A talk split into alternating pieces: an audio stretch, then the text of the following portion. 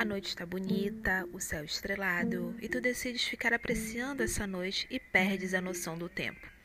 De repente, tudo fica silencioso e uma sensação diferente fica no ar.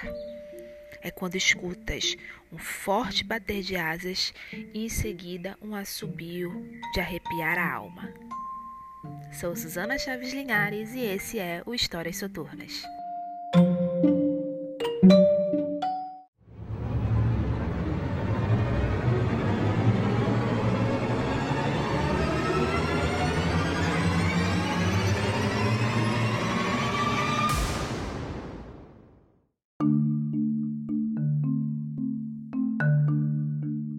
Antônia foi para o interior visitar seus avós. Moça da cidade grande, não acreditava nas superstições de gente antiga. Todas as noites ela escutava um forte assobio que começava após as 22 horas e se estendia durante toda a madrugada.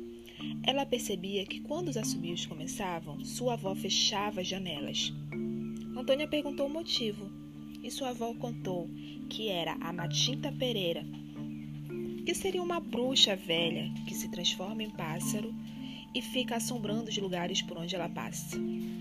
Ela gosta de ficar nos galhos das árvores, telhados ou nos muros, assobiando, anunciando a sua presença, e que só vai embora quando alguém lhe oferece algo. Antônia achou graça e disse que não acreditava em nada. A moça abriu a janela e disse para a dona Matinta que ela passasse às seis horas da manhã em ponto para tomar um café com ela. No dia seguinte, às seis horas da manhã, alguém batia no portão da frente. A avó de Antônia foi atender. Na frente da casa estava uma velha senhora, encurvada, apoiada em uma bengala, e disse: Vim tomar o café que a moça da cidade me prometeu.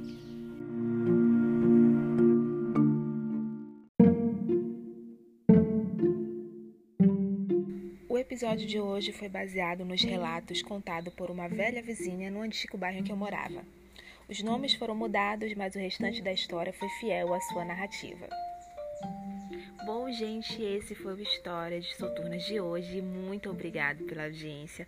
Lembrando que quem tiver algum relato, alguma narrativa e quiser compartilhar comigo, é só enviar um direct lá pro arroba Suzana Chaves Linhares, que é o meu Instagram, que eu vou ter o maior prazer em trazer para cá para compartilhar com todos vocês.